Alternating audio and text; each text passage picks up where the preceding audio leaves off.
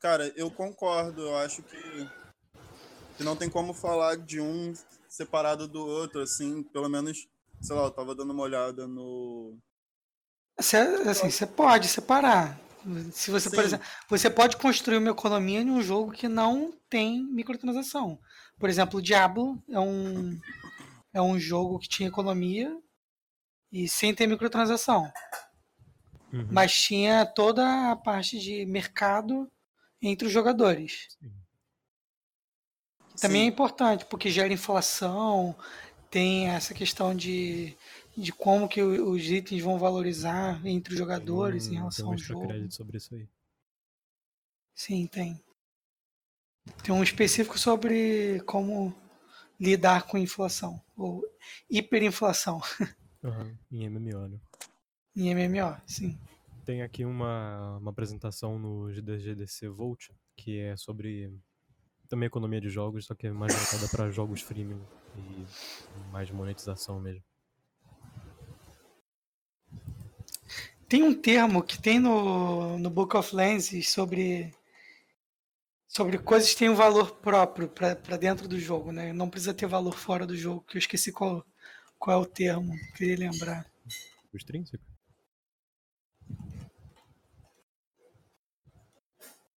Eu tô sem o um livro para consultar, cara, mas eu finalmente terminei de ler. Eu chutaria valor endógeno, mas com certeza. Endógeno, isso mesmo, isso aí. E endógenos óleo. Então, então é, né? É, então, pode ser uma economia endógena. Então, é, então, isso é uma coisa legal, assim, é, é algo, né, é tipo assim, os, não sei se vocês jogaram o último Zelda, mas tem to, todos os jogos que tem você tem que acumular recurso para transformar ele depois, né? Isso você acaba criando um valor dentro do jogo daquele recurso, né? Ele se torna escasso em determinados lugares que você está. É, enfim, você tem que juntar tanto de, de outros recursos para conseguir um recurso mais forte só. Uhum. Então vamos fazer o seguinte. A gente já está entrando no papo e já está legal para mim. É... Uhum. Então, só para anunciar, a gente está aqui no papo do GDBR, falando sobre economia dentro de um game. Então, a gente já está com o pessoal chegando aí. Somos o quê?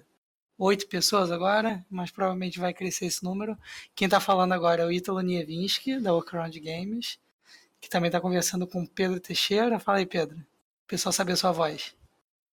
Olá, galera. Boa noite. Prazer em recebê-los aí. Quando quiserem falar, é só falar. A gente também pode conversar pelo canal de texto geral e aí, enfim, ordenar um pouquinho os tópicos aí. Vão jogando lá também. E quem for falar, tenta se apresentar antes de falar. Não precisa se apresentar todas as vezes, mas a primeira vez, para a pessoa que estiver ouvindo isso aqui, de repente, saber quem é, né? E da próxima vez que ouvir a voz, já sabe quem é. Beleza? É, Fala aí, só... vozeirão. Voze... Deixa o vozeirão falar. Não, só, só desculpa rapidinho, consertar uma coisa que eu falei errado. Fale. Falem no canal de texto Design Economia, por favor. Valeu. Show. Fala aí, Hip. Se apresente. Tudo bem, gente. Meu nome é. Não é Hip, incrivelmente. Eu sou o Vitor, da GDP. E eu também tô aqui coordenando. Coordenando? Tô só olhando o pessoal coordenar. Não faço é. nada. tá ajudando a tocar a bola. Ajudando a tocar a bola. Mas é, eu acho muito. É, tipo, eu me interessei muito pelo papo de hoje, porque acho que desde criança administrar recursos sempre foi o que eu mais gostava em jogo, sabe? Então eu, durante a infância, eu nunca joguei FPS nem nada do tipo. Eu sempre tava lá no SimCity, no Age of Empires e coisas assim. E eu acho que é porque dizem que escorpião é manipulador, né? Então é uma maneira de controlar as coisas quando você não tem poder como criança. e, francamente, eu acho que é, para você falar sobre design de economia e de jogos, tem que ter um conhecimento de economia no geral, né? Como é que funciona. Também Chamar o Paulo aqui. Guedes aí pra conversa. Chama o Paulo Guedes. E, eu acho que, assim, não mata ninguém. E eu recomendo fortemente, se alguém for dar uma olhada nisso, ver mais a parte de microeconomia e não de macroeconomia, porque é, ai, ai, como é que é? Olha melhor como funcionam as relações humanas nessa troca né, de valores e geração de valor e tal. Show. Mas é isso aí. É, você comentou esse negócio de jogos de administrar recursos, né? Eu sempre gostei muito de RTS quando eu era mais novo, né? Antes desse mundo de multiplayer que a gente só tinha discado e não tinha coragem de jogar online, ainda mais no Brasil. É, eu jogava muito RTS, joguei, comecei jogando Warcraft, etc. Eu sempre gostei realmente de, de gerenciar esses recursos. Mas, por exemplo, em jogos de RPG, que que você começa a ganhar dinheiro e você tem que comprar alguns itens, eu tinha um problema muito sério que eu não queria gastar o dinheiro. Eu era pão duro no jogo. Sempre fui pão duro. Esses jogos que tem itens, por exemplo, que consumíveis, eu basicamente é, não uso até o final do jogo e depois eu descubro que eu devia ter usado um monte de coisa e não usei nunca. Eu fico guardando e é uma coisa que me, que me irrita um pouco nesses jogos. Tem gente que gasta numa boa e se aproveita das coisas. Eu não consigo gastar, porque eu sempre fico achando que vai vir uma situação que vai ser mais importante gastar, que eu tenho que me virar agora, e acaba o jogo e não gasto. Aliás, essa coisa de itens consumíveis, será que eles entram na, nessa análise de, de economia também? Cara, com certeza, né? Que, assim, tem jogos, por exemplo, que single player não tem nenhuma influência externa como microtransação, mas tem uma espécie de economia de, de itens consumíveis que você vai, vai pegando, acumulando e pode usar em situações específicas. Mas eu acho que, por escopo da nossa conversa, acho que tá mais, mais para dentro de, de,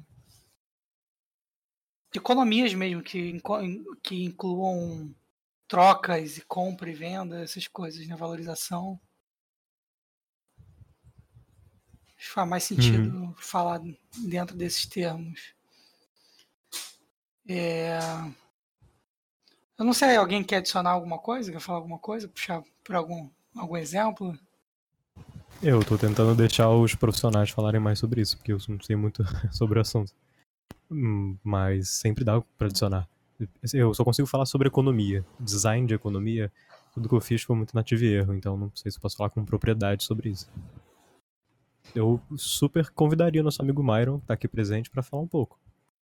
O cara que entende do design. É... Começou a digitar, vamos ver. Vai pedir um minuto, daqui a pouco ele vem, então. É, é, assim, a experiência, vamos ver, a experiência que eu já tive com a economia, eu fiz um jogo mobile que tinha coleta e, e compra de, de, itens, mas era uma economia, entre aspas, muito simples, né? não, não envolvia os pontos mais complexos. É, é... Diga, Pedro economia, né, me veio direto, e não sei explicar muito bem, talvez por causa do último jogo que eu tô jogando da Supercell, que é o Brawl Stars. É, é, é muito interessante, né, como, como eles estão conseguindo misturar essa questão de você colocar dinheiro no jogo com uma certa economia interna de, de, de recursos que te fazem evoluir mais rápido, que te fazem, enfim, é, ganhar mais moedinhas no final das contas, sabe? É, uhum. Meio que uma, uma máquina que, que foi encontrada, assim, de, de ganhar mais dinheiro, sabe? É, então, assim, eu, eu gosto de pensar a economia dentro do jogo, de fato, como criar esse valor endógeno e tal, mas eu, eu fico muito mais interessado nessa questão do de como, como se torna um mercado, sabe? Quando se torna um valor real, e aí é, eu tava até dando uma olhada lá na Play Store, na lista dos jogos mais, mais rentáveis. Vou jogar ali no, no canal do design, acho que eu consigo jogar uma imagem, talvez. Design de economia, né? É. Joguei um screenshot lá dos jogos mais rentáveis. Olha só, o Garena Free Fire é um dos jogos mais rentáveis. Ele é ele é gratuito, né? Você pode jogar de graça também, sem gastar. Esse top aí só tem jogo gratuito. Ragnar... Cara, Ragnar... olha o Ragnarok, gente. Já subiu rapidinho, né? Eu tô jogando essa porra. lugar, né? cara, subiu muito rápido. Tô jogando este jogo aí. Sabe? O que, que esse eu joguei... Joguei rapidamente Clash Royale e esse Lords Mobile eu não joguei, não. Clash Royale, cara, os caras chegaram no top do de dinâmica de baúzinho para fazer você abrir todo dia. e de tempo em tempo você recebe notificação. Então você fica ali querendo acumular mais uns pontinhos e abrir um outro baúzinho maior, sabe? É. Esse papo de economia também entra na, na questão de Skinner Box, né? Opa! É, isso aí é uma, uma vertente que eu particularmente odiosa de economia de jogos, na minha opinião. Eu acho que o loot box é uma coisa que é um erro, nunca devia ter sido feito. Mas é bom. Fala, fala Myron. Tudo bom, gente? Boa noite. É... Boa noite. Então, eu, vou, eu, eu, tive que mudar de cômodo aqui, que o meu quarto estava com a televisão ligada. Mas talvez tenha cachorros, calma aí. Tá. Pera, tá, tá, tá ouvindo som de cachorro? Tá tendo som de cachorro ou não? É, tá de boa. Não, cachorro dá, é, não, não tem fundo sonoro, o cachorro ajuda. Então, é, co como eu fiz no Lenda, é, e eu acho que a gente fez um pouco também no, na Double Dash no Crux. A gente é, tinha uma planilha em que a gente estimava uma média de, de ouro em que o jogador é, ganhava por partida. Jogando por partida. Só um minuto. É, eu fiz também para um, um aplicativo, é, lembrei, eu, eu, o, o que eu mais trabalhei com microeconomia foi para um aplicativo de, de tipo caça-níquel. É, era assim, a gente estimava quanto de ouro o jogador ganhava por partida. E a gente estimava quanto tempo ele demorava uma partida, por exemplo. Uma partida durava 5 minutos e ele ganhava 100 de ouro.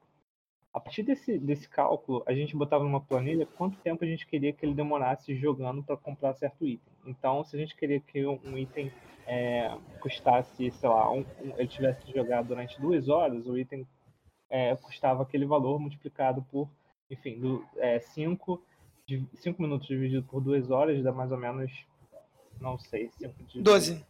12.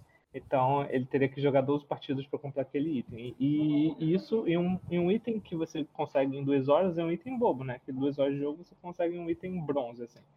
E aí, se você quisesse que o jogador jogasse durante dias, semanas, você botasse aquele. você ia escalando o valor para aqueles valores absurdos.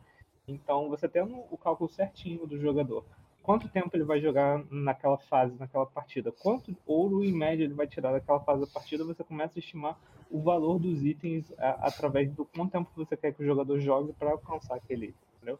Era mais ou menos assim que a gente uhum. a microeconomia do, dos jogos que, que eu participei. É, então, eu quando fiz o. Eu, eu, trabalhei no Elemental Rush, a gente tinha também, assim, tinha coleta de, de orbes durante a fase.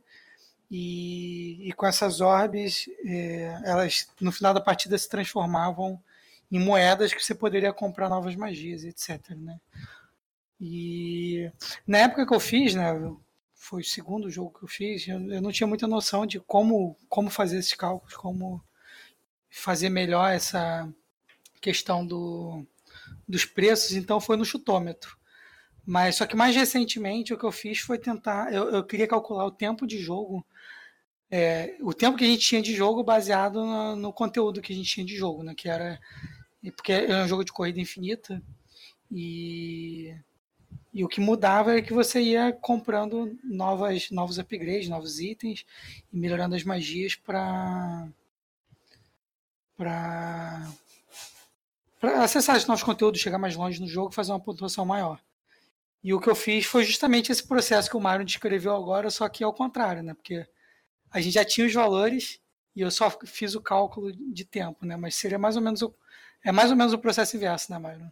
É, é, tipo, sempre lembrar que as planilhas são suas amigas. Todo, toda vez que você precisar de um cálculo matemático desse tipo, faz por planilha, é, uhum. tira os dados que você precisa tirar, faz as formas que você precisa fazer. É, no começo do, do podcast, vocês falaram que ter uma, uma certa noção de, de economia é importante noção de estatística também é importante. Você saber fazer uma regra de três, saber é, gerenciar tempo barra recurso, porque o recurso sempre está atrelado à variável de tempo. Você, quanto mais tempo você investe no jogo, mais recursos você tem dentro daquele jogo. Então, os, os itens que custam mais recursos são os itens mais valiosos, porque você passou muito tempo farmando aqueles itens. Estou jogando muito agora o Warframe e ele é tudo sobre isso. É tudo sobre você é ficar o dia inteiro jogando, farmando recursos para você finalmente montar as coisas que você quer. E quando você bota para montar, você ainda tem que esperar horas para aquela coisa ficar pronta. O Warframe é um jogo muito bom para você estudar economia, porque ele é todo sobre economia.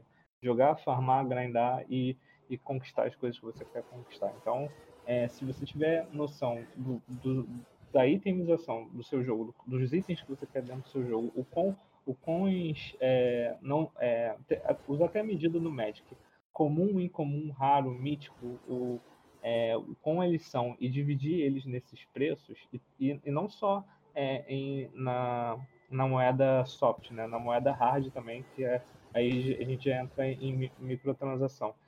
Para fazer um, um, um, balanceamento de quanto vale em dinheiro real o tempo que o jogador estava investindo naquele jogo.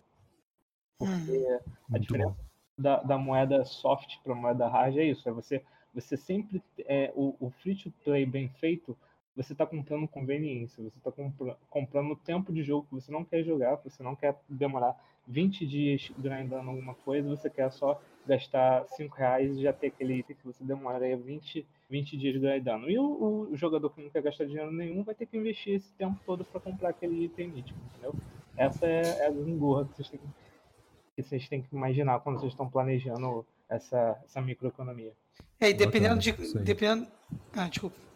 Dependendo, não, não, dependendo da economia do, é, do jogo, não, do, do, estilo de jogo, né, do, de como funciona a gameplay, é, você tem que ver esse tempo e também tem que tomar cuidado para você não oferecer.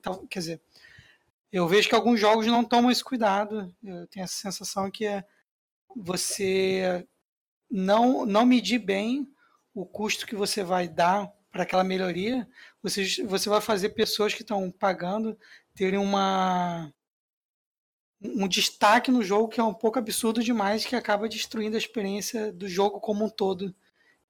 Para as pessoas que estão jogando de graça, por exemplo, não estão é, gastando é, dinheiro. O, o, a microtransação bem, bem feita, ela geralmente envolve cosmético, aparência, que é, é o, o grab, ah, eu sempre esqueço o, o, a expressão, é brag rights, que é o direito ah. de você se gabar. É, as microtransações bem feitas, elas te dão esse direito de se gabar ou conveniências, ou tipo, mais slot na bolsa. Mas é... elas nunca dão vantagem dentro do gameplay em si, porque aí é, é roubado, né? Que é o pay to win.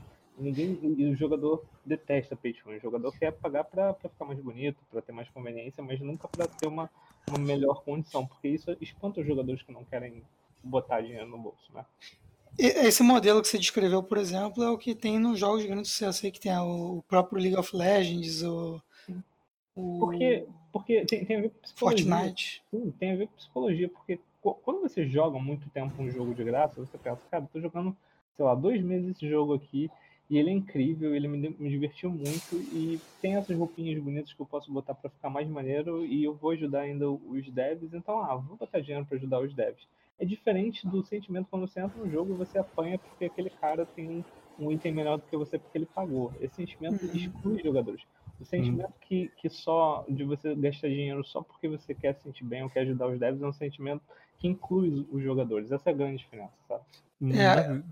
Eu acho, que, eu acho que, que é basicamente impacta diretamente na, na curva de experiência, assim, né, do, do usuário. O cara tanto aquele papo que o, que o Ítalo puxou lá atrás de, pô, às vezes os caras erram a mão nesse tempo que exigem, quanto nisso que você falou agora, mano. Acho que é. envolve diretamente na curva de experiência, assim, né? O que, uhum. que você faz para manter o jogador ali engajado. Assim, super com certeza. O, o jogo ser engajante é um fator indispensável para o jogador chegar e colocar dinheiro nele mas eu também tenho que considerar que tem uma parte da economia comportamental que vai justificar o jogador colocar dinheiro numa coisa, não necessariamente porque, ele, porque ela é boa, mas porque ele já está investido nela, e aí entra naquele, naquele paradoxo do tempo investido, que a pessoa fica, pô, eu já estou tanto tempo investido nisso, então deve ser porque eu gosto, deve ser porque é bom. E aí a pessoa continua fazendo aquilo, sabe? A pessoa fica é, presa, né? É que nem quando você tá há muito tempo esperando o ônibus, mas o ônibus não passa, e aí você pensa que devia ir embora, mas você tá tanto tempo esperando o ônibus, então por que não espera mais um pouco? Paradoxo é, do ônibus. É tipo isso.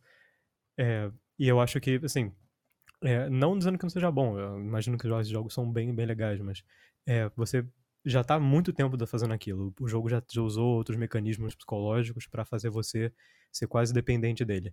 E eu tô dizendo isso de um jeito positivo, tá, gente? Isso é bom pra gente ganhar dinheiro. Mas é, você já tá muito tempo investido naquilo, e aí você tem uma oportunidade de gastar dinheiro. E aí passa por tudo aquilo que o, que o Myron comentou, que o Lucas é, comentou, que é a questão do você querer apoiar, você querer o bragging rights, você querer tudo isso. Porque você já está investido, já sente parte daquela comunidade, ainda mais quando é um jogo online. Então, Fortnite, Overwatch, tudo isso aí. Você tem uma comunidade que faz parte daquilo e quer mostrar para os outros que pertence ali, né? Mesma razão que a gente vai e compra adesivo de C Sharp para colar no notebook, entende? A gente quer poder olhar para outra pessoa e falar, pô, eu também sou parte desse grupo. Tribalismo, né? Que chama. É. Isso é muito bom como, como manter o jogador jogando o jogo e como criar um jogo enga, engajante o suficiente durante um bom tempo que permita que o cara entre nessa curva, sabe? Nessa onda de querer gastar microtransações. Bom, como fazer isso jogo... com pouco custo? Primeiro, o jogo tem que ser bom. Eu, eu não, acredito que exista pouco custo. Eu acho que os melhores jogos é, que a gente tem free to play, eles são, sei lá, equipes grandes. Eu chuto por no mínimo 100 pessoas, assim. Não, não conheço um jogo free to play que é grande, que é enorme, assim, em arrecadação e não é um jogo muito bem feito. Primeiro, ele tem que ser um jogo muito divertido, vide, sei lá, Magic Arena, Hearthstone, LoL, Fortnite, todos esses jogos, eles são jogos grandes pra caramba, o próprio Warframe, que eu comentei também é free to play, são jogos grandes, feitos por empresas grandes, e eles foram concebidos para serem máquinas de, de fazer dinheiro. E, e depois, é, depois primeiro você tem um, um, um core game loop, um game loop core, core game loop muito bom. Você você chega no, no, no hub, você tem missões, você entra, você faz as missões, você sai, você joga durante dois, sei lá, duas horas, você faz todas as missões, pega o, a soft currency é, do melhor jeito possível, pronto, já jogou a sua partida do dia. No dia seguinte você volta e pega a recompensa diária e continua jogando porque tem novas missões. E aí você faz um core loop sólido. Você tem um gameplay muito bom, você tem um gameplay que já é viciante por si só, e aí você faz esse, esse loop de você vir todo dia com novas missões e só de você logar você ganha uma premiação bobinha para te agradar, que olha, você voltou, então toma esse prêmio aí. Então, quando você junta um gameplay muito bom e recompensas diárias, você cria, você entra nesse ciclo, ah, vou voltar a jogar porque o jogo é bom e é de graça e eu tô ganhando recompensa, eu volto porque a gente volta pelo básico do game design, que é, é desafio e recompensa, né? Você tem uma missão para fazer, você tá engajado porque é uma missão, quando você conclui a missão, você ganha uma recompensa. Pronto, cara, você, você fez a receita do sucesso aí, só que até você tem um gameplay sólido desse jeito, um game loop sólido desse jeito é muito refinamento. É só a gente parar pra pensar que é, Fortnite é um clone, LoL é um clone, Hearthstone veio do Magic. Então, é, essas, esses free-to-plays, eles pegaram fórmulas que já davam certo e aperfeiçoaram ao nível de virar máquina de caça-níquel, sacou? É, é a minha visão. É, eu acho que é, tem muito teste e ferramentas psicológicas, estatísticas, justamente é, métricas para você medir como você vai fazer as melhores ferramentas, assim, meio que psicológicas mesmo, para criar esses mecanismos de retenção, essas coisas que você falou, aquela missão que faz o cara voltar, que é o que vai deixar esse cara no loop infinito, de ficar, infinito entre aspas, né, que vai ficar, ah, quer, vou, vou jogar, me satisfiz, parei, e aí vem aquela mensagenzinha, opa, voltou, tem que completar é, essa outra coisa aqui. Tem psicólogos, economistas e economias, psicólogos e psicólogos de economia dentro das empresas visando todas essas coisas. Exatamente. Não, não, é, não se engane, não é sorte, né? é... é uma equipe muito grande trabalhando. Galera, eu vou ter que meter o pé que eu já tô, eu já, eu já tô enrolando aqui para minha esposa estar tá lá no, no, no quarto me esperando. Tô indo nessa. Ah, tranquilo. Foi ótimo. Obrigado aí pela contribuição. Nada. Nada. Bom, bom papo aí pra vocês. Apareça sempre. Valeu. Valeu. Valeu, Myron. É, eu queria. Eu, eu anotei aqui alguns pontos que ele comentou.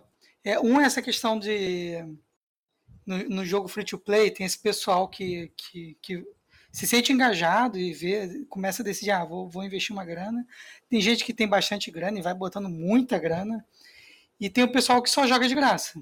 Eu, por exemplo. Né? Mas uma coisa curiosa, que é uma frase que eu ouvi, agora não lembro de onde foi, que se você. É, o pessoal fala, né? Primeiro tem uma frase que é muito clássica, que é que não existe almoço grátis. Né? E a segunda é: se você não é o cliente, você é o produto. E é exatamente o que acontece num, num jogo free to play. Normalmente são jogos que eles dependem da existência de uma comunidade, é, ou, ou para você ter adversários, ou para você ter é, pessoas para jogar cooperativamente, ou às vezes um pouco de cada coisa. Então, as pessoas que estão jogando free, de modo geral, elas são, na verdade, parte do produto. É, né? Elas não estão gastando dinheiro porque elas estão agregando valor participando do jogo. Isso é uma, é uma observação interessante para refletir. E outra coisa que ele comentou também, ele falou de Magic, né? O Magic tem uma espécie de microeconomia instantânea ali em cada partida, que é a questão da curva de mana. Não sei se tem aqui adeptos jogadores de Magic, mas a forma como você equilibra curva de mana no, no Magic é, é uma microeconomia, basicamente. Você tem que ver qual a dificuldade, qual o preço que você tem que pagar para você é, começar a baixar cartas mais fortes, por exemplo, e colocar no jogo. Então, é um design de microeconomia que tem que ser muito bem pensado a cada carta que eles vão, vão, vão lançando, a cada edição, para ter certeza de se aquela se aquele se o jogo tem equilíbrio, que a economia do, do Magic é muito importante, né? E, e só para concluir, também dessas coisas que o, que o Myron comentou, é, ele comentou se, é, que o bom, o bom design de economia é, ele não tem esse desequilíbrio, né, que foi também uma coisa que eu tinha levantado. E assim, você tem jogos que não, eu acho que não dá tão errado você pagar para ficar muito forte. É, por exemplo, jogos que tem um bom, bom matchmaking, por exemplo. É, Diego Schack, é, o teu microfone está fazendo. Ah, valeu, obrigado. Daqui a pouco eu vou terminar de falar, você fala. É, tem jogos que tem um matchmaking, o matchmaking funciona muito bem. E aí, se você dá liberdade para o cara gastar muito dinheiro para conseguir muita vantagem, você meio que não quebra a experiência geral do jogo, porque se você. Por exemplo, o próprio é, Clash Royale, por exemplo. Se você está sendo colocado no matchmaking com pessoas sempre do seu nível, por mais que as pessoas é, comprem um valor absurdo e fiquem muito fortes, esse cara não vai nem conseguir te incomodar, a não ser que você esteja disputando para ser um dos mais fortes. E aí você não vai conseguir fazer isso. Mas para a maioria das pessoas isso não não chega a ser impeditivo. E essa coisa do, do cara que está ganhando muito, é, ser muito forte, ter que gastar muito dinheiro, na verdade, cria ali um antro de baleias que, na verdade, vai trazer um dinheiro enorme para o jogo, se isso acontecer. Né? Câmbio. Pode falar aí, Diego. Absorvendo. É bacana, cara. Eu, tipo, tá tudo pertinente o que você falou. E eu realmente queria poder acrescentar mais, mas eu acho que eu só vou poder acrescentar mais a respeito da economia in-game, sem falar da parte de monetização. Se quiser seguir para aí. Por mim, ótimo. Se é, eu... tiver algo adicional, vai lá, Diego. Uma observação aqui interessante sobre o que você acabou de falar. Existem sim jogos que fazem essa, essa mecânica. Eu joguei muito tempo um jogo chamado World of Tanks. Não sei se vocês conhecem. De nome, nunca, nunca joguei. É, é um jogo que ele tem 10 níveis. Vamos lá, 10 níveis. Só que você só consegue comprar um tanque até o nível 8. Porém, o tanque nível 8 que você vai comprar, ele vai te dar algum privilégio de matchmaking. Mas também é um tanque que fica é forte, legal, não vai ser OP, mas ele vai dar um diferencial, até porque ele fica na loja um certo tempo. Então, por exemplo, eu tenho três, quatro tanques que você não compra mais hoje, só em evento super de campeonato, sabe qual é? E essa é uma mecânica de monetizar que é muito interessante quando um, um, um heavy user, que a gente está chamando um cara que joga pra caralho, como você falou, até do Clash of Clans, etc., ele vai botar dinheiro. Só para alguém olhar para ele e ver, caralho, o cara tem o boneco tal, ou tanque tal, e porra, acho que vale a pena para isso, porque na minha foto, quando aparecer, quando eu postar, vai estar tá lá tal coisa, mesmo que isso não me dê nenhum benefício, assim como Fortnite, etc. E eu caí, eu não estudava, né, o que eu estou estudando hoje, caí de fato. E realmente, cara, hoje tem partidas que eu entro, se eu falar que eu estou premiando um Type 59, o nego vem me mandar private message, é 30, 40 pessoas, sacou? E se você tem umas 6 mil, 8 mil, 15 mil pessoas que fazem a mesma coisa no seu jogo, por mais que, que o macro dele seja um milhão, cara, você está agregando dinheiro pra caralho. É muito dinheiro, desculpe o termo. E, e, quando você pega esse heavy user, não só aquele cara que entrou, viu propaganda e gastou, comprou caixinha. Isso também monetiza demais e é muito difícil. Eu não vejo grandes jogos que fazem isso, a, a não ser esses agora, né, de, Battle Royale e tal, que conseguem te pôr nessa, nesse sentimento, mesmo você sendo um, um, pro player, um cara que joga pra cacete. E essa parada aqui que, que tem esse watch, depois vocês puderem pesquisar, cara, você. Ah, vou comprar um nível 8. Não é um nível 10, cara. Não é, um, não é o melhor. Não vai ser muito melhor que os outros. Mas eu vou gastar porque. Sabe qual é? Pra ter todos, ou pra. Isso realmente é eu acho fantástico na monetização e essas, essas coisas todas. Eu acho que é, é isso. Desculpa o barulho aí também, gente. Tá tranquilo. É, é, isso você comentou, né? Tá, entra também naquele right to bragging que o, que o Myron comentou, né? Que é o cara, pô, vou comprar porque eu quero mostrar aqui, tem a ver com engajamento, tem o fato, tem a ver com esse é, tribalismo que o, que o Ip falou, né? Quero me sentir pai. Não só cara, é o tribalismo com, com também um pouco do. De, do narcisismo, né? De narcisismo, tentar ser.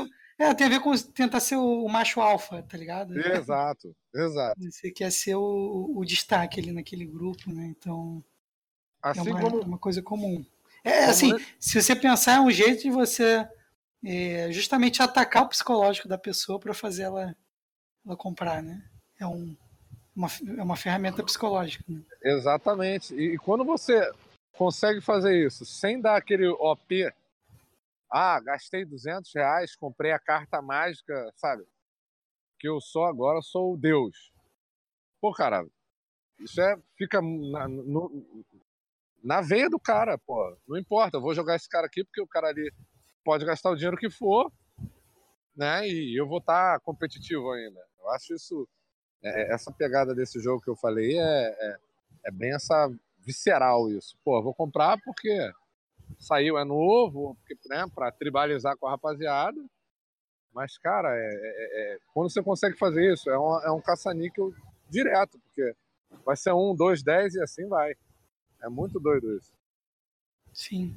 Mas, mas como comentou o Myron, né, são esses jogos enormes, feitos por muitas pessoas, com muita qualidade, que, que conseguem justamente juntar essa grande quantidade de pessoas e aí gera essa comunidade e aí começa a rolar essa questão de tribalismo, porque se você não consegue, aí tem a parte também de marketing, né, para você conseguir fazer bastante gente baixar e iniciar essa comunidade.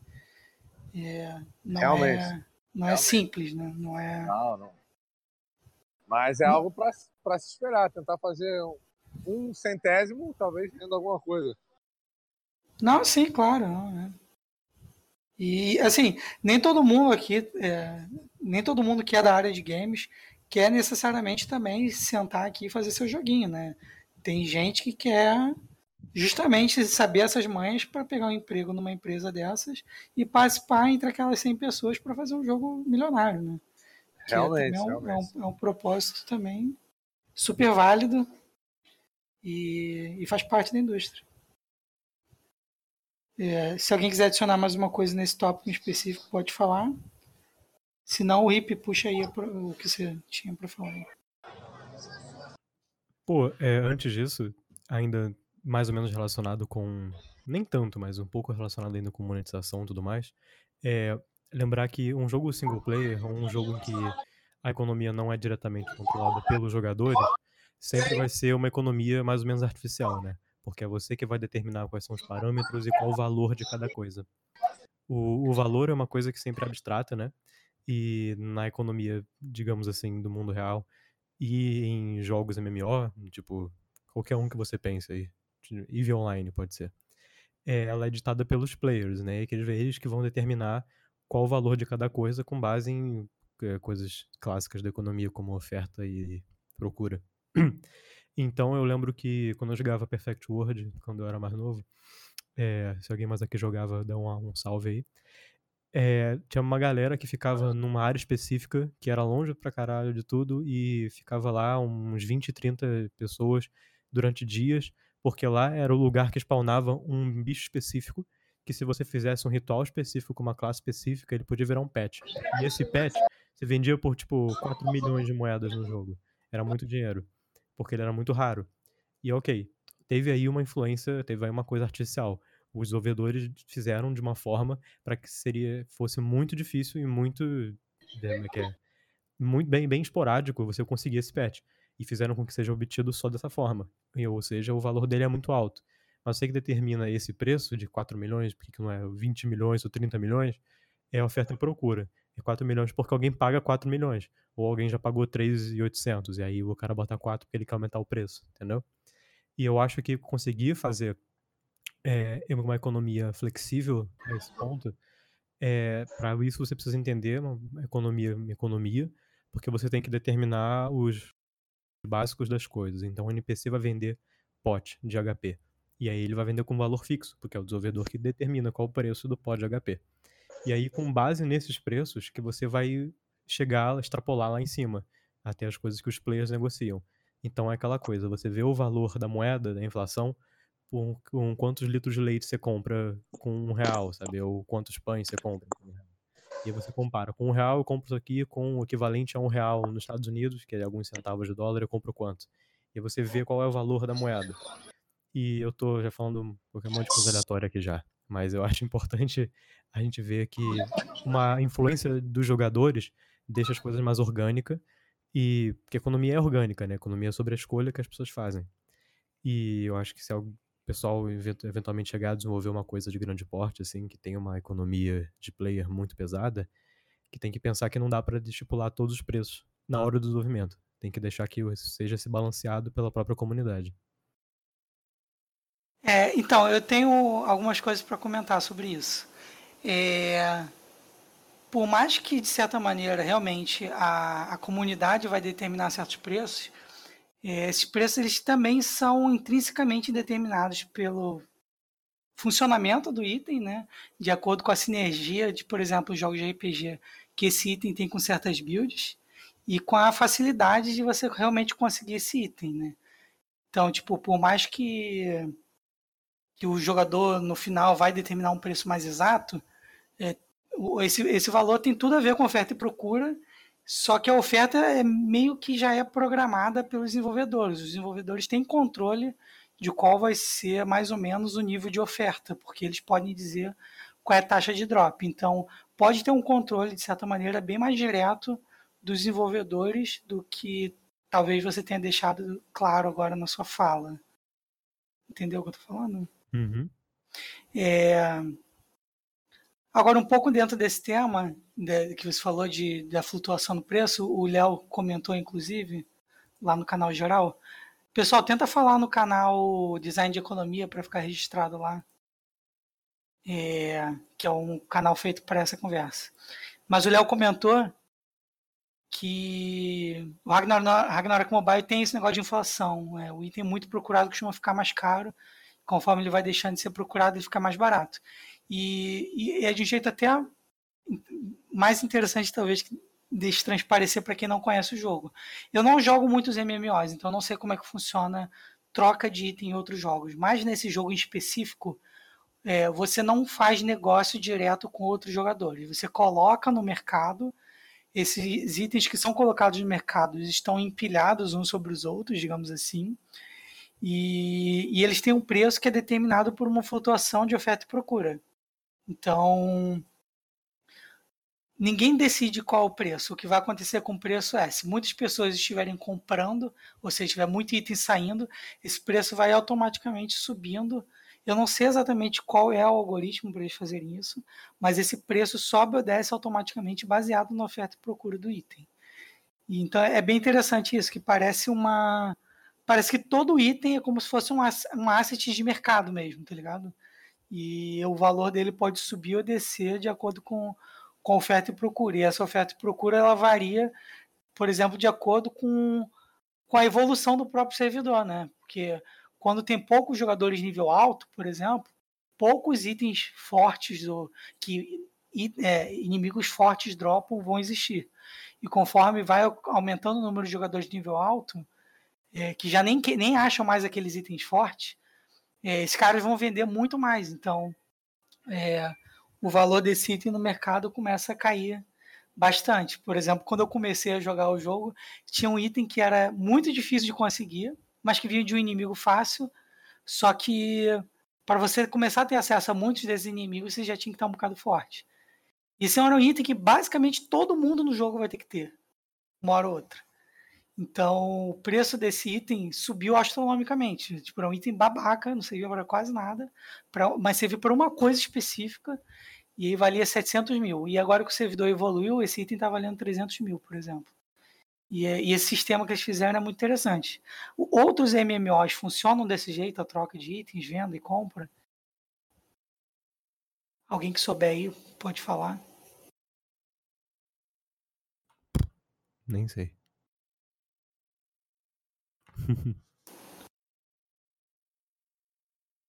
É, aqui é o Léo, que falei agora. Então, os MMOs que eu já joguei, eles funcionam em parte assim, né? Tipo, tem jogos que tem itens que eles vendem no leilão e eles têm essa flutuação conforme os jogadores vão comprando e tudo mais. E tem itens que você comercializa direto. Então, tem uma parte que flutua e outra parte que não. É meio híbrido. Alguns MMOs, né? Entendi. Mas a maioria permite normalmente que você faça troca direta entre os jogadores, né? Sim, a maioria. A maior parte dos jogos eu vi, eu vi com isso. Isso tem, tem um jogo que é Albion, não sei se vocês conhecem. Albion nome, Online. Sim. Então, ele, ele todos os, os NPCs que existem no, no jogo, eles são lojas de jogadores. Então, os jogadores podem botar inflação também em cima da loja. E aí, os itens do NPC aumentam e varia. Então, tem alguns jogos brincando ainda com essas coisas assim de economia em game.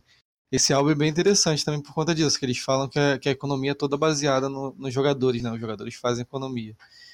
Ele tem todo esse sistema de você comprar uma loja e aí, conforme os, a sua loja vende mais itens, você recebe o imposto que essa loja vendeu. Então não é muito bom você colocar sempre item caro, porque se tiver outra loja mais barata, os jogadores vão na outra loja. Então tem toda essa competição também. É, isso é, isso é uma parada muito interessante que eu achei, eu achei legal no Ragnarok. Até porque é, recentemente eu estive envolvido com, com criptomoedas e eu acompanhei muito de perto esse negócio de flutuação de preço, de compra e venda. E se você tiver interesse, dá para você trabalhar um mercado especulativo dentro do, do Ragnarok e vai funcionar uma beleza. Porque ele segue uma regra bem rígida desse negócio de oferta e procura. Então, se você começar a ter, tiver uma visão interessante de quais itens vão ter uma demanda grande em algum momento, em qual momento vai cair, por exemplo, teve um evento que duplicava o drop. No momento que teve esse evento, muito, a maioria dos itens, quase todos, desvalorizaram bastante. Então, se você tem a visão dessas coisas, você consegue fazer uma. Você consegue investir de certa maneira no mercado especulativo dentro do jogo. Isso é uma parada maneira. O Rafael Bastos comentou uma coisa aqui, deixa eu ver. Você quer, quer falar não, Rafael, no microfone? Posso falar, se não for atrapalhar, fala aí, não tem problema. Fala aí, pô. É, boa noite a todo mundo. Eu só tinha uma pergunta com design de economia, que é uma coisa que eu tenho estudado bastante, porque envolve dois projetos que eu estou em andamento aqui. É, o primeiro é que você chegou a falar que é a comunidade que dita a, o valor de preço né, das coisas. Mas, de certa forma, o, o, eu acho que pelo, se a gente for para um outro tipo de mercado, tipo de mobile, em que quase que é mandatório ter microtransação, pelo menos no, nos jogos que realmente faturam muito, você tem, sei lá, três, quatro itens que você tem que comprar para poder comprar outros. É, me parece, isso é realmente um leigo falando, não entendo desse tipo de mercado. Os jogos que eu trabalhei em essência eram jogos premium, não eram jogos free play. É, me parece que existe é, um trabalho de de, de, de artificial de você manter a economia e os produtos valorizados. eu tenho jogado muito o Pokémon Go e tenho visto isso, que os eventos eles servem para manter os produtos sempre com o mesmo valor. É, é, e, e, me parece que existe técnica para isso. A minha pergunta basicamente é se trabalham especificamente com isso, com a parte mobile, é, se existe técnica para isso, se existe alguma ferramenta já ou alguma documentação já específica para isso, porque é realmente um trabalho muito complexo e é o que me parece, existem pessoas que ficam fora do, da questão do gameplay, dedicadas à, à construção da, da microeconomia do jogo. E a pergunta é exatamente essa: é, é, é, é qual é a rotina de trabalho em cima disso e qual é a técnica para isso? Porque, pelo menos no mobile, me parece que isso é muito artificial. Eles fazem isso com evento justamente para você manter, para você não deixar que a comunidade dite o valor das coisas. Posso estar errado, mas é uma impressão que eu tenho, que é, talvez seja diferente do MMO, que você tem coisas fixas que fica com você no seu inventário o tempo inteiro. É, e a minha pergunta basicamente é essa. Se, se, alguém puder responder, ou se tiver resposta, ou encaminhar para alguma resposta, para mim vai ficar, vai ficar muito bom, porque é exatamente isso que eu estou fazendo hoje com alguns projetos novos aqui na, na, na minha empresa. E aí, pessoal, alguém tem uma resposta para isso? Eu não tenho muita experiência com isso, então eu trabalho no, de observação só das coisas que eu já joguei, mas eu, eu não sei. Eu tô na mesma posição também. Fiz pergunta difícil, né, Ítalo? É, é, você fez uma pergunta extremamente pertinente. Aqui a gente só estava trabalhando com perguntas bobas. o que é economia? O que é valor? É, é, é não, é porque, é, é o que eu falou, o Pokémon GO não tem troca entre players, mas tem economia. É, uhum. E aí a questão hoje é que trabalhar com troca entre players, só pela troca entre players, é, é muito difícil, porque é, provavelmente você está falando aí de dois nichos só, que é o nicho do, do, do, do MOBA, que fez isso muito bem, é, e o nicho do, do MMO com algumas exceções desses jogos de, de, de, tiro hoje, que eu não tenho certeza, acho que só Counter-Strike tem troca, posso estar falando uma besteira, mas no, no, gama de universo de jogos, em quantidade que eu digo, não de qualidade, de quantidade de jogos que tem uma economia, é, no mobile me parece que quase todos têm e trabalham com isso. É, e como a gente aqui, a gente está com dois aplicativos, que a gente está até estudando a possibilidade de fazer uma moeda única que circule entre os aplicativos, é, é, é, é uma coisa que que é, é um centro de estudo muito, muito complexo para mim, por exemplo, que entendo muito pouco de entendo básico de economia. E aí é por isso que eu perguntei. É, é, realmente é um negócio complicado, é difícil de achar referência. A literatura disso é quase que de teoria econômica. É muito é. complicado. Mas tem razão. E também assim, é um conhecimento que provavelmente do ponto de vista assim, mais profundo sobre ele, é, é, deve ser até um segredo de, de, de negócios aí para algumas empresas. Mas você fez esse comentário agora, me, me levantou a, a atenção em relação à própria economia do jogo que a gente estava falando agora, do, do Ragnarok Mobile, que ele justamente o que ele faz é minar qualquer transação direta entre jogadores, colocando esse centralizando o, é, a venda de itens por um mercado que eles controlam através dos algoritmos dele é, os preços dos itens, por exemplo. Eu não sei qual o estilo de jogo que você está trabalhando, mas se tiver alguma coisa relacionada a isso, você quer que tenha uma troca entre jogadores, mas que haja um controle sobre essa troca, o, o, acho que essa estratégia do, do Ragnarok Mobile eu acho que é muito voltada para essa maneira de trabalhar, que é tentar tirar do jogador essa possibilidade de controlar a economia, né? essa esse controle dos preços, que acabou ficando totalmente na mão dos desenvolvedores. E na hora que eles quiserem, eles sabem exatamente qual algoritmo e como vai funcionar esse aumento e diminuição do preço, eles podem fazer o que eles fizeram recentemente, que é lançar, por exemplo, um evento de drop dobrado, que vai diminuir o valor dos itens e vai fazer é, a economia voltar ao seu balanceamento. E falando também um pouco sobre como é, controlar essa questão de inflação, é, também tem a ver puramente com o MMO, mas eu acredito que algumas das ideias podem transcender isso. Não sei se você já tem familiaridade com esses vídeos, mas o Extra Credits ele tem alguns vídeos que falam justamente sobre como controlar a inflação. Então tem uma, um conjunto de técnicas que você pode aplicar para você justamente tentar segurar a valorização ou desvalorização desses, desses assets que tem no jogo para você poder controlar o valor do que você vai tentar vender por microtransação, por exemplo, que eu acredito que seja essa a intenção. Você controlar o valor que os itens têm dentro do jogo, né? Para você poder manter é, a microtransação na rédea, né? Faz sentido para uhum. você o que eu falei? Uhum. Para mim faz. A Ana fez uma pergunta aqui. Posso ler? Pode ler. Se a... Ana, você não quer falar, não? Pode falar também, Ana. Tá bem bate-papo. Ah, tá. Oi, gente. Hoje é um papo aberto. Fala todo mundo aí. tá bom.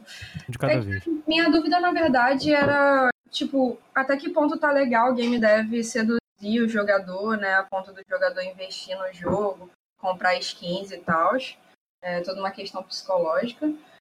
E onde vai o limite que isso vira um jogo de azar, sabe? Que o jogador fica tão viciado no seu jogo que ele acaba investindo mais do que devia. Não sei se vocês já se depararam com dessas. Me falaram de um exemplo que a EA colocou uma skin por 20 dólares.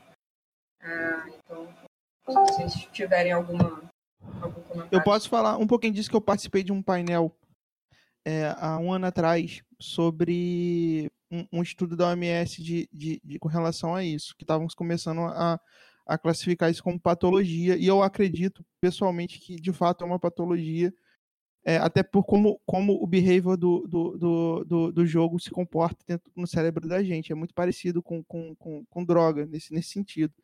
É, o, a discussão que hoje gira em torno disso que você está perguntando, ela ela está em cima do, do da omissão é, do, do, do, do, da chance. Então, alguns países estão regulamentando isso não pela proibição, mas de você dizer qual é a chance de você tirar, porque a chance é 0,0%. E isso, é, é, é, pela informação, a pessoa, a pessoa aposta menos, porque ela aposta achando que vai ganhar, ninguém aposta achando que vai perder. E, e, e, e, e, saiu do controle a questão do loot box, do, do, do, de ser gambling, é justamente pela omissão do fator da, da chance de você ganhar, de você de dropar alguma coisa. E, e, e isso, isso para quem tem tendência a vício, é, que, que a tendência a vício não está relacionada a um produto específico, está relacionada justamente à tendência a vício mesmo da pessoa, que eu acho que é uma coisa que todos nós estamos suscetíveis. É, e a, a, a, questão era, é, o cara pode nunca ter acesso a cigarro, a cocaína, a droga nenhuma, mas tem acesso a jogo. E aí pelas práticas que, que se você coloca no jogo, você pega uma pessoa que tem uma certa, uma certa tendência a isso e você puxa ela pelo pior tipo possível, que é pelo gambling, pela aposta, que ela vai achar que está ganhando, mas ela nunca está ganhando.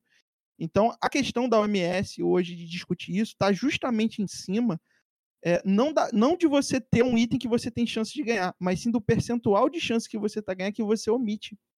Então é por isso hoje que se discute a questão de gambling. Eu acho que o loot box é uma prática que, que, que não vai acabar, mas ela precisa, de certa forma, é, ser exposta é, à parte nociva dela, que é justamente o percentual de, de chance, porque realmente é muito pequeno. É muito pequeno e as pessoas não fazem ideia. Se eu não me engano, o que a China fez de regulamentação, ela obrigou a Valve, a, no Dota, pelo menos, que é os casos que eu sei que teve intervenção é, ela obrigou a Valve a dizer qual era a chance de cada loot que eles, de cada caixa que, que o usuário adquire, qual era a chance dele, dele, dele ter de dropar o item específico daquela caixa. E aí, isso, de certa forma, eu acho que já resolve, porque isso já afasta a pessoa. Pô, eu tenho 0,01% de chance de, de tirar aquilo, eu não vou apostar. É basicamente isso. Ah, valeu, obrigada. Pô, a resposta é muito boa. Inclusive, é, eu super... é, ah, vai falar? Eu recomendo, eu recomendo, eu estou estudando a, a, como a OMS está vendo isso, porque a, como eles definem como patologia é, é, é o mesmo critério e, das outras áreas de jogos, que não são jogos eletrônicos. E se você lê, é, pelo menos eu que não tenho tanta informação sobre outros casos, tenho só os que eu li, é, me parece que é muito próximo. Então, o, o, o, é justamente isso. O cuidado que eles estão tendo é é gerar uma geração viciada em jogo é, de azar dentro de um jogo normal. Que você tem lá a mecânica normal, mas o cara, o cara tá viciado naquilo. E a patologia, a descrição patológica, que eles descrevem de outra área, a gente que joga, a gente fala, caralho, isso é. Desculpa o palavrão. É, é, é, eu falei baralho. É, isso é basicamente o, o que o videogame está fazendo. E aí você vê a descrição, não é videogame, é uma parada de cassino, por exemplo. Total. E você comentou de. de, de um, é, é, como se você tivesse de fato um cassino dentro de um jogo. E aí você vai falar, pô, é, cassino é proibido. Então, pô, tem que ser proibido isso dentro do jogo também, porque você vai gerar os mesmos problemas que um cassino gera do lado de fora, né?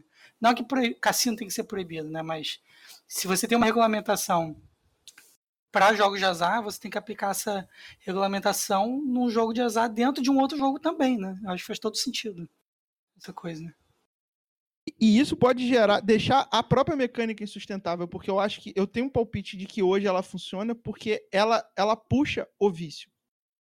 Entendeu? A partir do momento que ela deixa de puxar o vício, eu acho que essa questão do loot box, ela, ela vai ficar muito restrita, porque o Warframe faz um loot box muito bom. É, se eu não me engano, o, o, o, o aquele de cartas da Blizzard, o Hearthstone também faz um loot box muito bom. Mas em contrapartida, você tem a Electronic Arts que tem práticas terríveis de loot box, que se você for, for fazer o grinding, você, é, eu acho que até o Eduardo Lamute fez essa conta comigo num ringue que a gente fez aqui no Rio. É, era papo de você ter que, ter que grindar 50, 60 anos para poder tirar o item. Então, assim, é, é, não tem como. Não tem como, é só pela aposta mesmo. O Ale queria falar. Fala aí, Ale. Ah, ouvindo? Ouvindo? Ouvindo, diga. Então, é que eu trabalhei na TEPS um tempo, não sei se vocês conhecem. Sim. Então, é... tem uma coisa que eu achava bem errado, assim, mas é, é, eu acho que é ponto de ética mesmo, porque não tem nenhuma regra sobre. Mas os, esses loot boxes, eles. Visualmente, eles enganam a pessoa, sabe? Por mais que a porcentagem possa ser, igual falaram, 0,01%, a roleta que aparece nesses joguinhos de celular, principalmente, porque eu, eu, basicamente eu trabalhei com jogos de celular, então, tipo, não mexi muito com jogo de PC, esses MMO gigantescos, sabe? Então essas roletas mostram, tipo, como se a porcentagem fosse igual, só que aí lá no cantinho tá lá, tipo, 0,01% de chance, sabe? Acho bem errado isso. Acho bem errado. E outro problema desses negócios de gambling é que, assim, dá certo, sabe? A partir do momento que a TEPS começou a colocar em um jogo, ela passou a colocar em outro jogo, e outro jogo, e todo jogo começou a ter algum tipo de, de loot box, sabe? Loot box não, né? De, de gacha. Eles chamam de gacha. Então todo jogo começou a ter gacha porque era muito lucrativo, sabe? Então. Só que eu acho que tem um limite também. Deveria ter uma legislação mais forte sobre isso, sabe? Sei lá. Eu acho é, errado eu... gastar, sabe, mais de Pra você zerar o Clash of Clans, você tem que gastar mais de 10 mil reais, sabe? Zerar, entre aspas, sabe? Então, é só um parênteses aí. Show, muito pertinente. É, tem, tem um jogo coreano, se não me engano, que eu joguei de Cavaleiro do Zodíaco, que é de equipe e tal, papapá. É, no início, quando eu comecei, ele não tinha essa descrição. Não tinha. Ele aparecia lá, ah, tu vai tirar o Sanseiya dourado Mifcloth, blá blá blá. E, sei lá, eu acho que eu parei de jogar e os colegas estão jogando agora. E eles falaram, cara, agora você dá, vai no izinho e ele diz lá, 0,0001 de tirar o ACE. É 0,00 e lá diz, mas eu vou te dizer, é aquela velha letrinha da bula. Cara, quem vai parar na empolgação para ler, sabe? Quem vai parar assim, é, é, não, vou dar uma olhada aqui a porcentagem. Sim, um heavy player vai parar. Mas um casual, cara, ele vai botar ficha e vamos ver se vai cair, entendeu? O que eu acho que devia ter também, não tem o PEG 18, PEG 16, essas. Todos. Um PEG tem, tem jogatina aqui. Entendeu? PEG ah. 18 diz que você pode jogar, né? Teoricamente, porque eu sou maior de 18. Mas ali no primeiro, na primeiro take, segundo take, ó, aqui tem jogos de aposta ou alguma coisa assim. Algumas microtransações aqui são, entendeu? Porque realmente eu joguei, não vi essezinho lá para você ver o detalhamento todo. Tem o detalhamento inteiro agora, eu vi esses dias. Mas tu vai jogando, cara. Se tu não prestar atenção naquelezinho lá no cantinho superior direito, tu vai jogando e vai botando ficha. E lá ainda tem uma, um tipo de gacha que é cumulativo. Quanto mais você põe, mais você pode tirar, sacou? E, e, e mesmo assim, mais você pode tirar, sai de 0.31, 30 zeros 1 para 0.22 zeros 1. E, e, e isso que eu acho que ia ajudar bastante. Tá aqui na tela, ligou o jogo, é maior de 18, tem aposta, blá blá blá, blá blá blá. Ou então começar a mensurar o nível de aposta, sei lá. Porque deixar nos pormenores, cara, tem gente aí que até hoje tem, tem criancinha gastando 200, é, 120 mil de pai no, no celular, botando lá, ó, e vai embora, sacou? É, é, é uma regular. É, é uma, te, é um teve caso na China que na China isso. virou problema de saúde pública, cara. É isso, isso, isso, isso. Porque é, é muito difícil, mas realmente tem. E eu vou te falar, tem gente que gosta disso. Tem gente que gosta de comprar pacote, cara. Magic, minha época de Magic, eu gostava de comprar pacote. Sei lá quantas cartas daquela eles fizeram, velho. Mas. Isso é que nem comprar figurinha de álbum também. É, né? exatamente. Trocar Sei lá figurinha. quantas cromadas vão vir, mas eu ia lá e é. comprava. É, inclusive, mas... se eu não me engano, teve um, momento aí que foi proibido você ter uma tiragem menor de algumas é, figurinhas do que outras.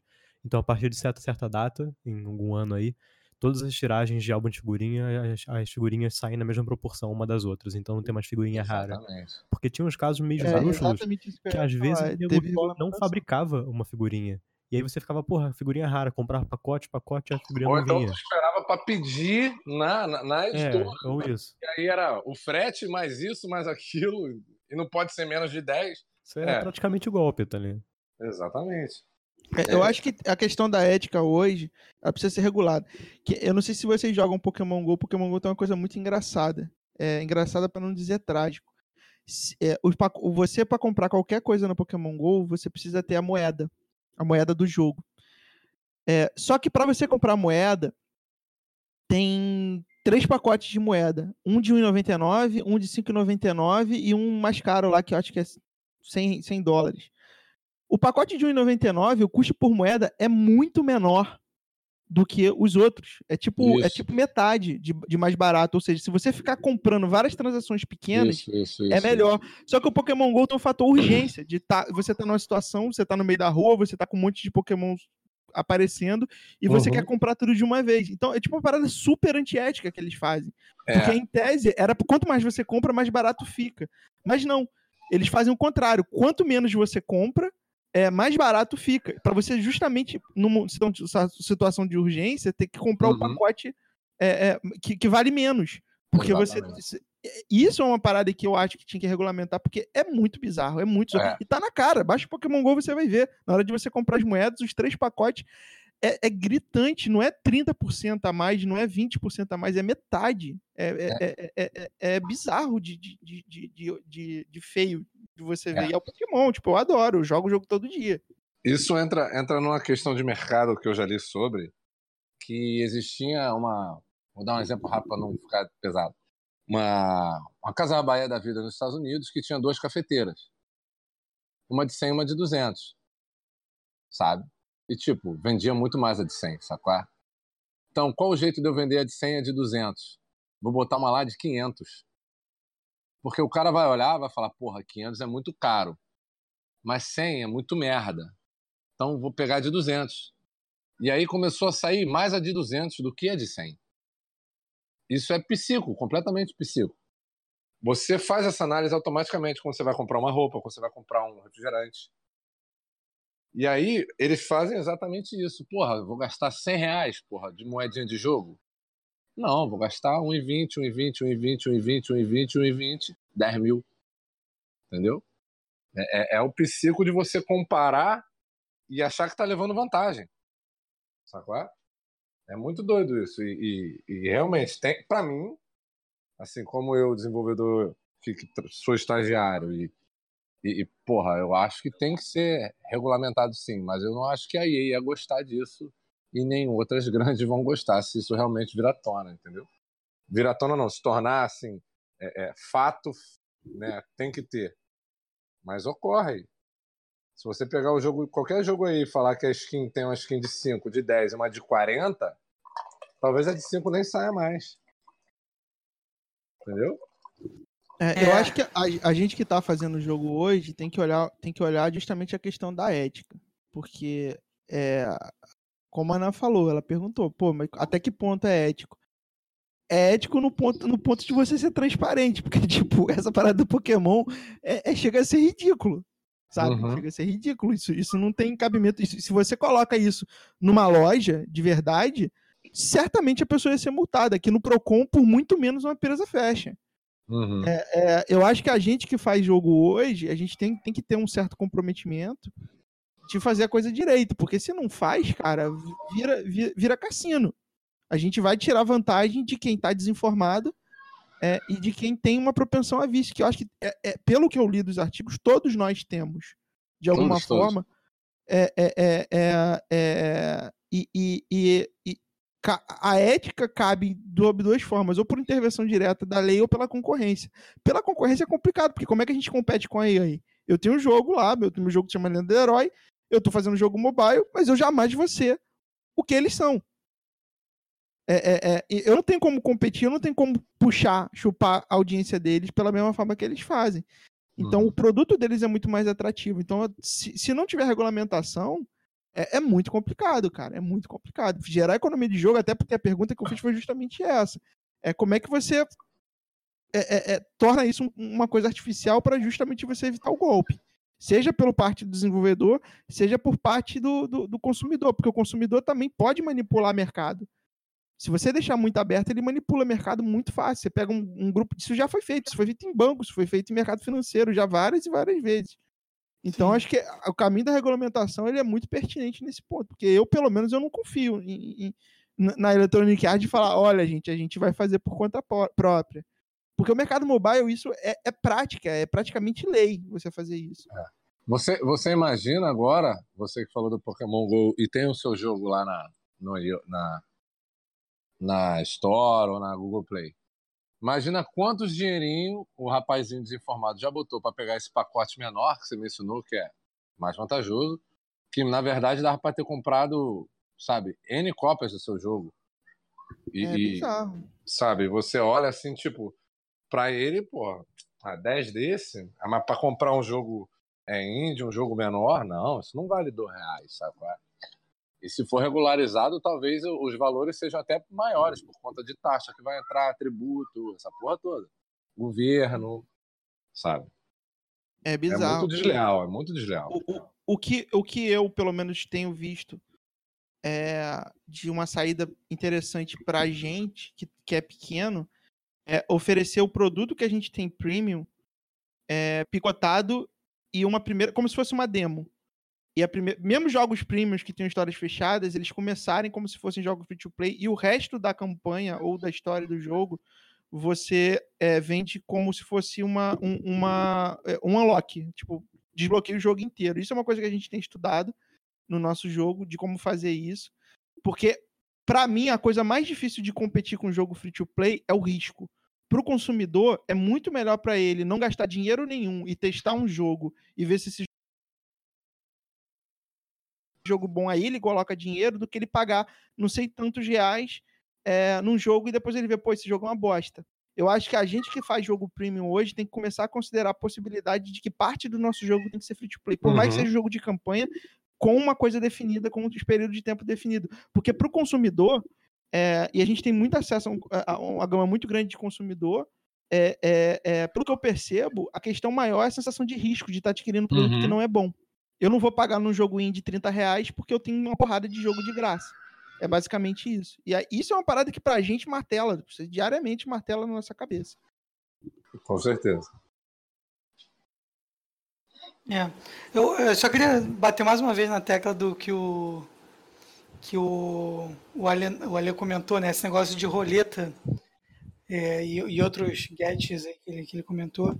Que realmente, é, até o Diego comentou também, essa coisa de ter a informação, por mais que tenha informação, botar mais escondida possível, né? Porque é, já é uma coisa que é feita na maldade de enganar, né? Então, é, é tudo já é pensado numa maneira de você enganar a pessoa, em vez de você mostrar valor de produto, você tenta é, tirar a informação do, do jogador, né, do consumidor, para ele tomar uma, fazer uma escolha desinformada, né? Essa questão da roleta, por exemplo, é muito fácil mesmo você enganar um cara, porque você bota ali cinco figurinhas rodando, né, cada uma de um item, por exemplo. Rodou as cinco figurinhas, juntas, mas a chance de sair uma das figuras não é um quinto. É uma em dois trilhões, entendeu? Então, tipo, o cara fica achando que tem a mesma chance de sair qualquer item, na verdade a chance de que sair o item que ele quer é praticamente inexistente. Então você cai no, numa no, num ciclo de enganação mesmo. Você não está mais vendendo um produto, né? Você está tentando enganar um, um consumidor para comprar uma coisa que não tem valor, né? Que é, que é realmente um absurdo. É, o Rafael Baixo está saindo. Boa noite, Rafael. Uma coisa que vocês falaram, né? Que Valeu sobre controlar né, a inflação, controlar, tipo, uma pessoa ter muito controle sobre a economia do, do jogo, os jogadores ter isso. Eu, pensando aqui, eu lembro do, do Paladins, eu não sei se jogaram, é estilo um jogo tipo Overwatch e tudo mais. E aí, é o primo, é o primo. É, e aí você, você basicamente tinha, tinha baús para você poder pegar umas skins. E aí tinha skins que era só recola e tinha outras skins que eram maneiras, né? Que eram mais difíceis de, de, de, de cair.